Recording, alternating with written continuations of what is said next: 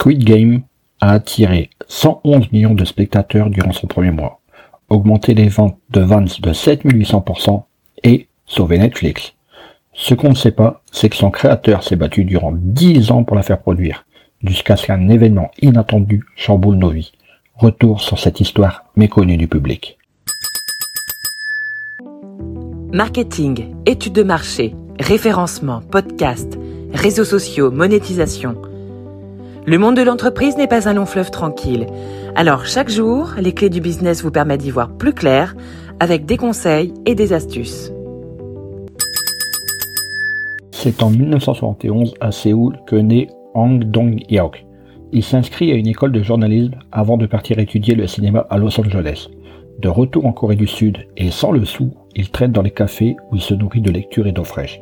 Il adore les mangas. L'un d'eux l'inspire tout particulièrement, Battle Royale. C'est l'histoire d'une classe de 42 élèves envoyés sur une île pour s'entretuer jusqu'à ce qu'il n'en reste plus qu'un. Ça ne vous rappelle pas quelque chose? Wang se demande ce qu'il éprouverait s'il était amené à vivre une telle situation. Embourbé dans les dettes contractées pour ses études, il amorce une histoire de jackpot. Il simplifie aussi le scénario, remplaçant les jeux par ceux auxquels il jouait quand il était enfant. Ainsi, il raconte. C'est un récit de perdant. Je voulais écrire une histoire qui était une allégorie de notre société capitaliste moderne, quelque chose qui décrit la compétition extrême de nos vies. Mais je voulais utiliser le genre de personnage qu'on a tous déjà rencontré. Mais alors qu'il touche à la fin du scénario, il est contraint de vendre son ordinateur portable pour se sustenter.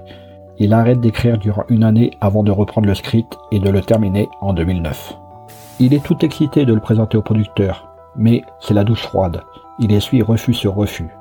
Durant les dix prochaines années, il participera à l'écriture de quatre films et dirigera trois longs métrages, sans abandonner son rêve de voir Squid Game sur grand écran. Mais les producteurs sont unanimes. Ils reprochent le scénario d'être trop brutal, et invraisemblable.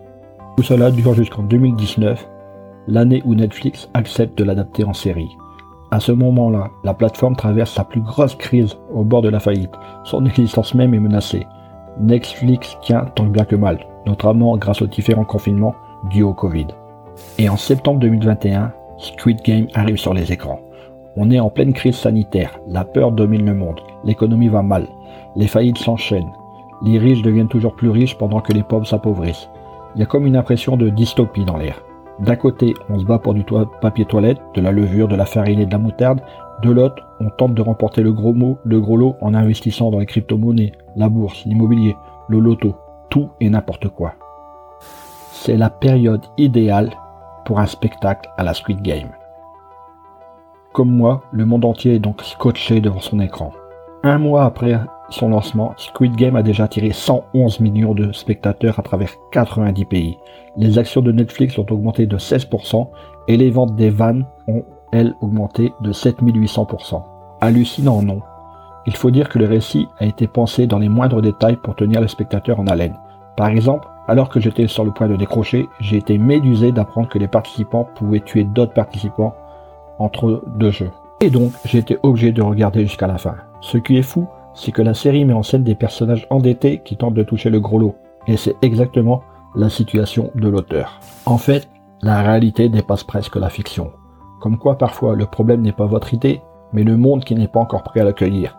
Être visionnaire, c'est aussi savoir s'armer de patience. Squid Game a sauvé son créateur et Netflix et a propulsé la carrière de ses acteurs. Bref, c'est une histoire de jackpot qui finit en jackpot. Hey, avant de partir, j'ai une petite faveur à te demander.